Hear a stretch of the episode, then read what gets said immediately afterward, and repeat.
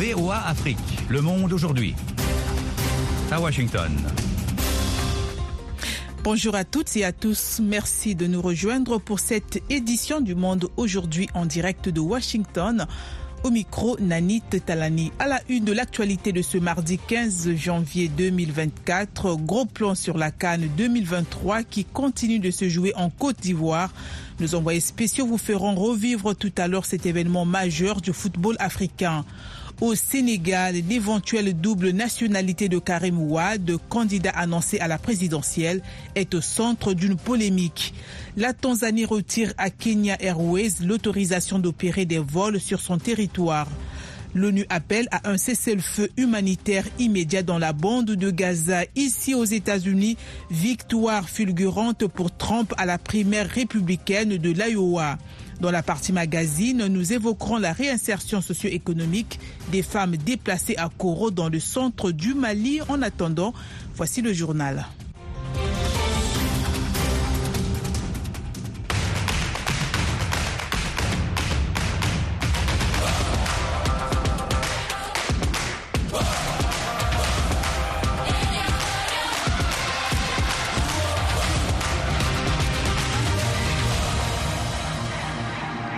Plus, bonsoir et bienvenue à ce journal de ce mardi 16 janvier 2023. Nous ouvrons cette édition du Monde aujourd'hui par le journal de la Cannes, direction Abidjan pour retrouver nos envoyés spéciaux Yakuba Ouetraogo et Bagassi Koura. Bonjour à tous, bienvenue dans notre journal de la Cannes préparé par Yakuba Ouedraogo et moi Bagassi Koura. La Cannes Côte d'Ivoire 2023 se poursuit avec son lot de surprises. Hier dans la poule C, la Guinée a contraint le Cameroun au match nul, un but partout à Yamoussoukro alors que le Sili national a évolué à 10 après l'expulsion de son capitaine Kamano. Franck Magri a répondu au but du Guinéen Mohamed Bayo. On a mal commencé. Rigobert Song, sélectionneur camerounais. Et tout de suite, on a vu qu'on prend un but euh, qui vient de nous, ça nous met en difficulté. Et après, on se remet et c'est dommage. La façon dont on a pu jouer, on aurait dû faire euh, la différence. On n'a pas pu obtenir euh, ce qu'il fallait, c'est-à-dire mettre les ballons dans les filets. Rigobert Song, coach du Cameroun, coup dur également pour l'Algérie, ballotté par l'Angola, un but partout. Par contre, attendu, le champion en titre, le Sénégal, a répondu présent en dominant la Gambie 3 à 0 grâce notamment à un doublé du jeune Lamine Camara, désigné homme du match. C'est notre récompense pour moi d'avoir marqué un doublé? Et voilà, c'est notre fierté parce que voilà, le partage de terrain avec, euh, avec des, grands, des grands joueurs comme Les joueurs qui ont de l'expérience. Voilà, ils m'ont aidé à être dans mon match et voilà, ils m'ont donné beaucoup de conseils pour me concentrer sur mon match. Amine Camara, milieu de terrain du Sénégal. Cette première journée de la phase de poule se poursuit aujourd'hui. Le Burkina Faso fait son entrée en lice face à la Mauritanie à Boaké. Sur place, l'avant-match avec Kader Traoré, notre envoyé spécial. Les étalons vont faire leur entrée dans cette CAN 2023 en affrontant les Morabitoun de la Mauritanie à 14h GMT à Boaké. Une entame de compétition que le Burkina Faso veut bien négocier afin de bien tracer ses ambitions pour cette canne.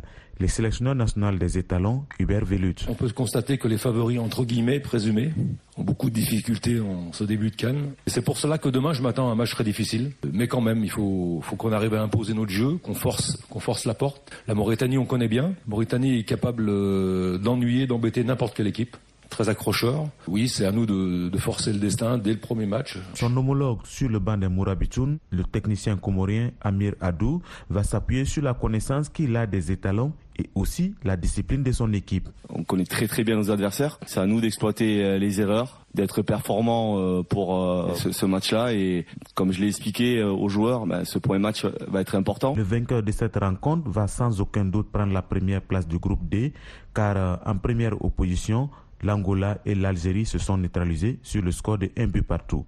Kader Traoré, Boaké pour VOA Afrique. Merci Kader. Toujours aujourd'hui, le groupe E entre en compétition. La Namibie défie la Tunisie à 17h temps universel et le Mali affronte l'Afrique du Sud à 20h. Depuis Korogo, dans le nord de la Côte d'Ivoire, Siaka Traoré a suivi la conférence de presse d'avant-match. Mes joueurs ont envie de commencer la compétition. Encore une fois, nous nous sommes bien préparés. C'est en ces termes qu'Éric Sekouchel a introduit ses propos lors de la conférence de presse d'avant-match tenu hier lundi au stade Amadou Gon Koulibaly de Korogo et de poursuivre qu'il s'agit de jouer ce match avec une certaine envie et un certain état d'esprit. Eric Sekouchel. Mes joueurs sont très impliqués, sont concentrés, ont envie d'en découdre. On sait très bien que ce ne sera pas un match facile. Euh, ce qui est important, c'est de focaliser sur ce qu'on a travaillé, sur son savoir. Le but du jeu, euh, comme tout premier match, ben, c'est d'essayer d'être le meilleur possible pour remporter euh, ces trois points. Hamari Traoré, capitaine des Aigles du Mali, a indiqué effectivement que lui et ses coéquipiers sont prêts pour jouer contre un pays qu'il qualifie d'une grande nation de football, notamment l'Afrique du Sud. Il dit être conscient de l'enjeu. On a aimé l'arrivée, défendre le couleurs de son pays. C'est une fierté. Il n'y a pas de pression négative ou quoi que ce soit. Et voilà, on va, on va tout donner pour rendre fier la nation. Voilà, à nous d'être bons. Hier, en début de soirée, les Aigles ont effectué au stade Dominique Ouattara de Korogo leur dernier entraînement avant la bataille tant attendue. Il faut enfin noter que le milieu de terrain Mohamed Kamara, parti d'urgence dimanche dernier à Abidjan pour des analyses médicales, a pris part à l'entraînement avec ses coéquipiers Siaka Traoré, Korogo pour VOA Afrique. Voilà, c'est la fin de ce journal de la Canon. Merci à vous de l'avoir suivi. Bagassi Koura, Yakuba Ouedraogo, Abidjan pour VOA Afrique.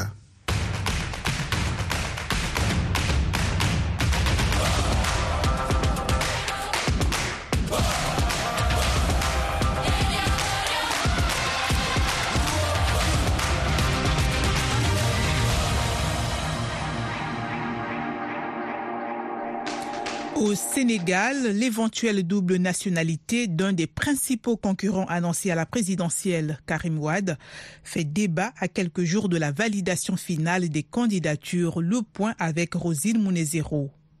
L'ancien ministre Tierno Alassane Sall, lui-même candidat, a publiquement posé dimanche la question de la double nationalité franco-sénégalaise de Karim Ouad, déjà soulevée ces dernières semaines dans la presse.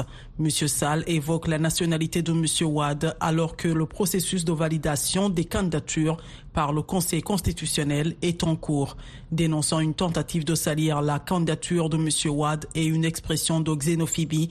La coalition Karim 2024 a assuré dans un communiqué que M. Ouad avait accompli toutes les formalités nécessaires pour renoncer à la nationalité française et que cette renonciation avait été actée par les autorités françaises. Karim Ouad, 55 ans, a été empêché par une condamnation de concourir à la présidentielle de 2019 remportée par Macky Sall. Il a été condamné en 2015 à six ans de prison ferme pour enrichissement illicite, puis détenu pendant plus de trois ans. Il a été gracié en 2016 et vit depuis en exil au Qatar. L'Assemblée nationale a voté en août une loi rendant son éligibilité à Karim Ouad ainsi qu'à une autre figure de l'opposition et ancien maire de Dakar, Khalifa Sall. Au Libéria, le président sortant, Georges Weah, a affirmé n'avoir aucune intention de se représenter à la tête de son pays. D'après la presse locale, il tire ainsi un trait définitif sur la présidence après sa défaite électorale il y a deux mois. Mohamed Oumfa. L'ex-star du football s'est exprimé sur son avenir auprès de fidèles à l'occasion du service religieux de l'église que fréquente ce chrétien évangélique en dehors de la capitale Monrovia. J'ai 57 ans et l'âge de la retraite est fixé à 65 ans au Libéria. Dans 6 ans, j'aurai 63 ans et je ne pourrai pas travailler pendant deux ans seulement, a-t-il dit. Les Libériens verront bien que je suis plus vieux et qu'il y a des tâches que je ne peux plus accomplir, a-t-il ajouté. Vous ne me traînerez pas en politique jusqu'à mes 90 ans. Je remercie les Libériens de m'avoir permis de devenir président, que ce soit une ou cinquante fois. Je vous garantis que ce ne sera qu'une seule fois, a-t-il précisé, sans dire ce qu'il comptait faire après la présidence. Monsieur Ouéa s'était déjà attiré les louanges en reconnaissant sa défaite avant même l'officialisation de la victoire de son adversaire, le vétéran en politique Joseph Boakai, âgé de 79 ans. VOA Afrique à Washington. Vous êtes à l'écoute du monde aujourd'hui. Ici aux États-Unis, l'ancien président Donald Trump a remporté hier soir dans l'Iowa la première primaire républicaine, consolidant son statut de grand favori de la droite pour la présidentielle de novembre. Plus de précisions avec Nathalie Barche. Donald Trump, quatre fois inculpé au pénal, laisse loin derrière lui ses principaux rivaux, Nikki Haley et Ron DeSantis, même si les résultats sont encore provisoires et que les estimations continuent d'évoluer. L'ancien président républicain, qui selon les sondages disposait d'une des plus grandes avances jamais vues sur ses adversaires, soit près de 50% des intentions de vote, avait prédit à ses partisans une soirée formidable. Les électeurs s'étaient rassemblés dans des écoles, bibliothèques, bibliothèques et casernes de pompiers de l'Iowa pour les caucus. Après une prière et une récitation du serment d'allégeance au drapeau américain, des représentants ont prononcé un discours en faveur de leur candidat avant que les participants ne votent. C'est la première fois depuis l'élection de 2020 que Donald Trump faisait face au jugement des électeurs. La semaine prochaine, les primaires mèneront les candidats dans le New Hampshire avant que les autres États votent jusqu'en juin juin, Nikki Haley et Ron DeSantis se disputent la seconde place. La Convention nationale de juillet investira le candidat républicain à la présidentielle. Le secrétaire général de l'ONU, Antonio Guterres, appelle à un cessez-le-feu humanitaire immédiat dans la bande de Gaza après plus de 100 jours de guerre entre Israël et le Hamas. Les précisions avec Dili Dikou. Nous continuons de demander un accès humanitaire rapide, sûr, sans obstacle, étendu et continu dans et à travers Gaza, a déclaré Antonio Guterres devant la presse, ajoutant que rien ne peut justifier la punition collective infligée au peuple palestinien. La guerre a été déclenchée par une attaque menée le 7 octobre par le Hamas qui a entraîné la mort d'environ 1140 personnes du côté israélien, en majorité des civils tués le jour même. Depuis, 24 100 Palestiniens, en grande majorité des femmes, enfants et adolescents, ont été tués dans la bande de Gaza par les bombardements et les opérations militaires israéliennes, selon le dernier bilan du ministère de la Santé du Hamas. Les 2,4 millions d'habitants de la bande de Gaza assiégée, dont 1,9 million ont dû quitter leur foyer, selon l'ONU, manque de tout. Le froid qui s'est abattu sur la région complique davantage leur survie au quotidien. Antonio Guterres s'est également inquiété d'une propagation du conflit au Liban voisin, voire au-delà, demandant un cessez-le-feu afin d'atténuer les flammes d'un conflit élargi. La phase intensive des combats dans le sud de Gaza se terminera bientôt, estime désormais Israël, alors que la guerre se propage toujours dans la région. L'Organisation mondiale de la santé a lancé hier un appel de fonds de 1,5 milliard de dollars pour répondre aux besoins sanitaires de millions de personnes prises dans des dizaines de crises humanitaires à travers le monde. Notre objectif est d'apporter une aide humanitaire vitale à quelques 87 millions de personnes cette année et il faut que ce financement arrive le plus tôt possible et avec le plus de souplesse possible, a estimé le directeur général de l'OMS, Tedros Adhanom Ghebreyesus. D'après lui, environ 166 millions de personnes auront besoin d'une assistance sanitaire dans le monde, notamment dans les territoires palestiniens occupés, à Gaza, en Ukraine, au Soudan, en Haïti et en Afghanistan. Le dirigeant nord-coréen Kim Jong-un a menacé Séoul d'entrer en guerre pour toute violation, ne serait-ce que de 0,001 mm du territoire de la Corée du Nord, d'après un média officiel, après avoir annoncé la dissolution des agences en charge de la réunification avec la Corée du Sud. Le dirigeant nord-coréen a souligné que son pays ne reconnaîtrait pas la frontière maritime de facto entre les deux pays, la ligne de limite du Nord. Il a appelé à des changements constitutionnels permettant à Pyongyang d'occuper la Corée du Sud en cas de guerre, a indiqué l'agence de presse nord-coréenne Xena. À Séoul, le président Yoon Suk Yeol a répondu que la Corée du Sud ripostera au centuple à toute provocation du Nord, soulignant les capacités de réponse écrasantes de l'armée sud-coréenne. Voilà pour le journal. Vous écoutez Le Monde aujourd'hui sur VOA et voaafrique.com.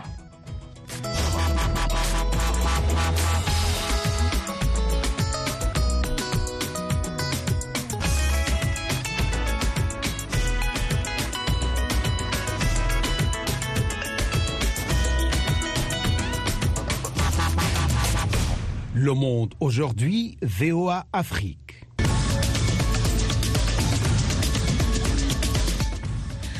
Vous êtes à l'écoute du monde aujourd'hui sur VOA Afrique. Nanit Talani de retour pour vos dossiers du jour. En République démocratique du Congo, la coalition antiséquédiste au pouvoir rafle près de 90% du siège pour la prochaine Assemblée nationale, selon les résultats des législatives publiées hier. Mais des tumultes ont pris place, même au sein de cette famille politique, pour dénoncer la fraude et des nominations. Edi Sango a joué à Kinshasa le directeur de l'Institut congolais de recherche sur la politique, la gouvernance et la violence, et Bouteli, Fred Baouma.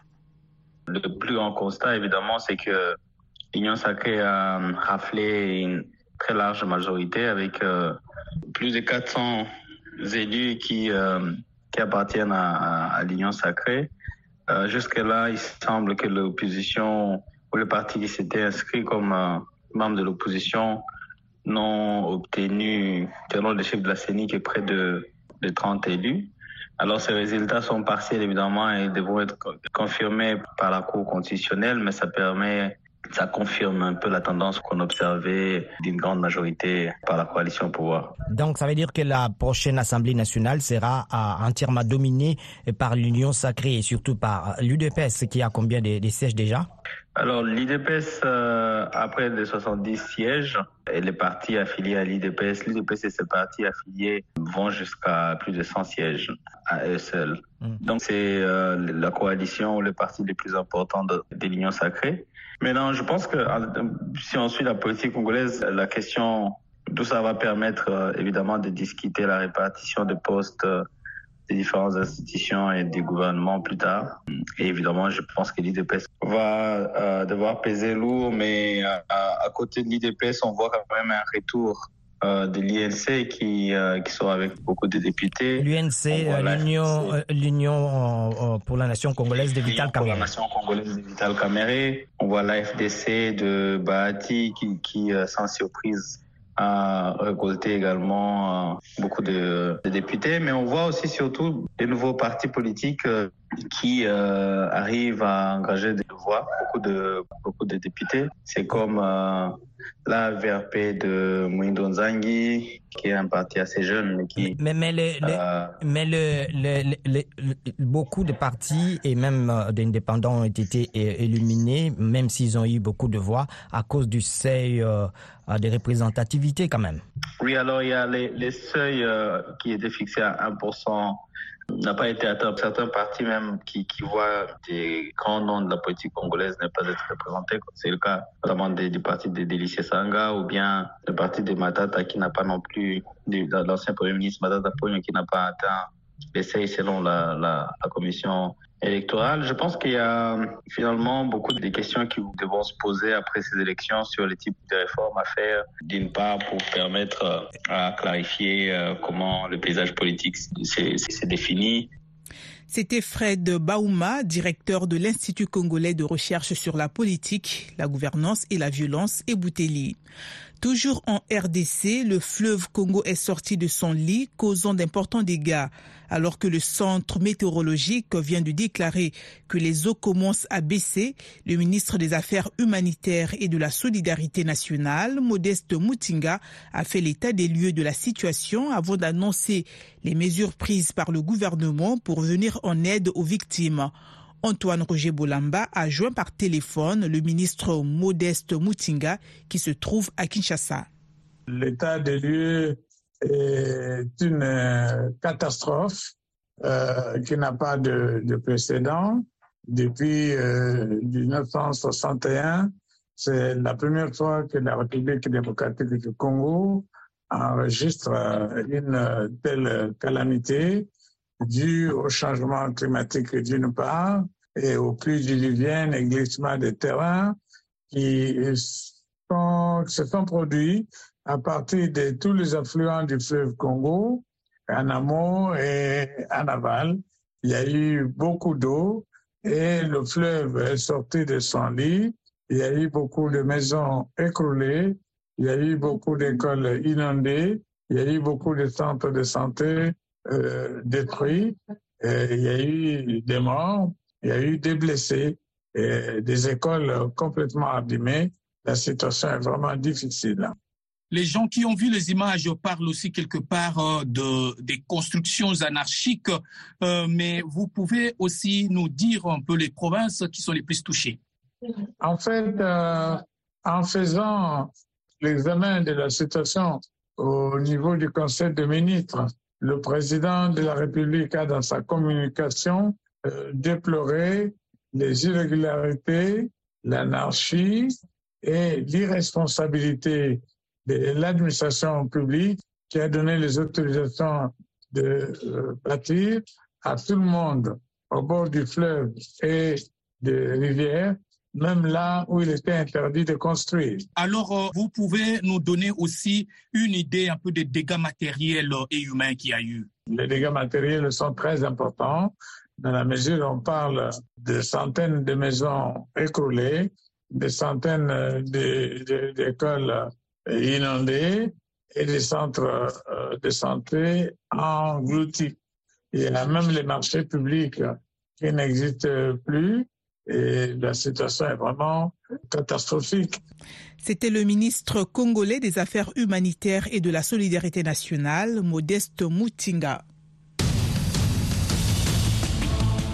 En plus de nos programmes sur FM et ondes courtes, VOA Afrique est en votre compagnie 24 heures sur 24 sur Internet. voaafrique.com, tous les derniers développements sur l'actualité africaine et mondiale, reportages photos et vidéos, et vos commentaires sur voaafrique.com. À tout de suite. Évoquons à présent la réinsertion socio-économique des femmes déplacées à Koro dans le centre du Mali. La ville, située dans la région de Badjangara, a accueilli un nombre important de personnes déplacées. Parmi ces déplacés figurent plusieurs femmes, dont Maïmouna Goro. Cette veuve a choisi la restauration pour sa propre réinsertion socio-économique. Elle emploie d'autres femmes déplacées dans son restaurant. De Koro, voici la, la de Koro, voici la correspondance de Tidiani Ouetraogo. Nous sommes sur la route touristique entre Bandiangara et Bankas. Pour éviter des accidents sur cette route dangereuse, les passagers choisissent de marcher sur des kilomètres. Fatmata Dumbo emprunte ces tronçons pour la première fois. J'ai quitté mon village. Je suis en partance pour Bamako. La marche sur la colline est dure pour moi. Depuis le sabotage des ponts sur la route nationale RN15, les usagers empruntent la route touristique. Une route très dangereuse. Plusieurs accidents s'y sont produits. Boaka Tanapo est un jeune chauffeur. Son véhicule s'y est renversé juste à la descente de la montagne. La route touristique Banyagara-Bankas est devenue un calvaire pour nous. J'ai dévié un gros porteur et j'ai perdu le contrôle pour cogner le caillou. Il y a eu des blessés. Mon apprenti a eu une fracture à la jambe. Il a été évacué à l'hôpital de Sévaré. En plus, des engins explosifs sont souvent posés sur ces tronçons. Sur place, le groupe d'autodéfense a repéré trois engins, comme nous l'indique Djigiba du groupe d'autodéfense d'Anna Amasaou. Les groupes armés ont posé trois engins explosifs. Le premier, c'était entre Badiagara et Djombolo. Les militaires ont pu désamorcer. Nous avons identifié deux autres la semaine dernière. Une voiture transportant du sable en un RT1. Heureusement, il n'y a pas eu de mort. Une situation qui a eu un impact économique sur cette région. Les carburants et les autres produits de première nécessité sont devenus chers. Les opérateurs économiques, à l'image d'Ali Djigiba, commerçant à Mopti, s'inquiètent et interpellent les autorités maliennes. La route touristique est vraiment dangereuse. Nos activités tournent au ralenti. Il est temps que les autorités réagissent pour euh, la reprise du trafic sur la route nationale 15. Les autorités régionales de Badjangara s'activent pour la réhabilitation des ponts. Le gouverneur de Badjangara, Sid Mohamed El Béchir, a effectué une visite sur les ponts sabotés, malgré la résistance des groupes armés, comme l'attestent les essences de tirs à l'arme route. Nous sommes engagés pour notre pays, pour la stabilité, sa stabilité, pour la pacification de cette région de Banyangara. Cette lutte contre le terrorisme, qui n'épargne ni enfants ni femmes, en posant des EI, sans distinction. C'est une route fréquentée. Nous pouvons que les combattre. Bien avant la crise sécuritaire dans les centres du Mali, cette route était empruntée par des milliers de touristes venus de par le monde pour visiter et contempler la beauté du pays d'Ogon. Mais aujourd'hui, la route touristique est le seul moyen pour rallier Koro Bankas via Badjangara. Tidjani Wedrago sur les hauteurs de Kani Bonzon pour VOA Africa. Le Sahel, une région à la croisée des chemins. Focus Sahel, votre nouvelle émission sur VOA Afrique. Crise sécuritaire, montée de l'extrémisme déplacement de populations à influence étrangère, VOA Afrique braque ses projecteurs sur la bande sahélo-saharienne pour vous aider à comprendre les enjeux qui sévissent dans cette région et les événements qui rythment la vie de ces pays. Retrouvez nos équipes à Washington et nos correspondants sur le terrain pour des reportages, des analyses et des interviews. Pour tout comprendre sur le Sahel, rendez-vous tous les mardis à 18h temps universel sur VOA Afrique, voaafrique.com et toutes nos plateformes digitales. Au Sénégal, après le train express régional, Dakar, la capitale, étraîne son bus rapide de transit. D'un coût estimé à 300 milliards de francs CFA, ce nouveau mode de transport de masse va sensiblement changer la physionomie de la capitale sénégalaise en termes de mobilité. Dakar, connu pour ses embouteillages monstres, abrite près d'un quart de la population sénégalaise. Suivez ce reportage de notre correspondant à Dakar, Wani Johnson Sambou. 121 bus 100% électriques, 14 communes desservies et près de 3000 passagers chaque jour.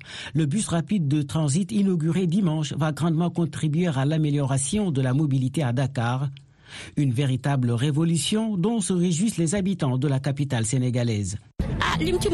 La circulation est un véritable casse-tête à Dakar. Les routes sont étroites, c'est pourquoi le BRT va changer beaucoup de choses. Il va rendre la circulation beaucoup plus fluide parce qu'on perd énormément de temps dans les embouteillages.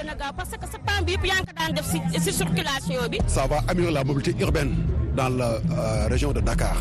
Parce que vraiment, euh, on avait des problèmes de déplacement en quittant la pour venir à Dakar ou bien pour quitter Dakar vers la banlieue. Donc je crois bien ces deux grands projets structurants de son Excellence euh, le président Maxal va forcément avoir un impact social sur la population de Dakar. Avec le train express régional TER, le bus rapide de transit est présenté par les autorités sénégalaises comme une solution durable à la congestion routière de Dakar, le président Macky Sall. Nous faisons ce dimanche 14 janvier 2024 un autre saut qualitatif vers le Sénégal moderne. À l'image du TR, le BRT nous conforte dans la nouvelle ère de révolution des transports de masse qui règle les difficultés d'aujourd'hui et anticipe sur les problèmes de demain d'un coût estimé à 300 milliards de francs CFA que certains critiques du pouvoir estiment trop cher, le BRT s'inscrit dans les projets du gouvernement sénégalais de doter Dakar d'un réseau de transport collectif de qualité. Wahani Johnson Sambou Dakar pour VOA Afrique.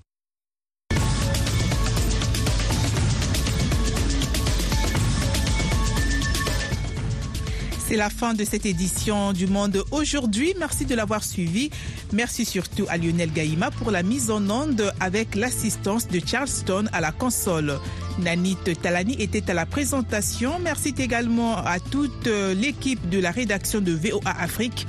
Pour plus d'informations 24 heures sur 24, rendez-vous sur notre site web voaafrique.com et sur nos plateformes Facebook, YouTube, X et Instagram. Excellente journée, à très bientôt.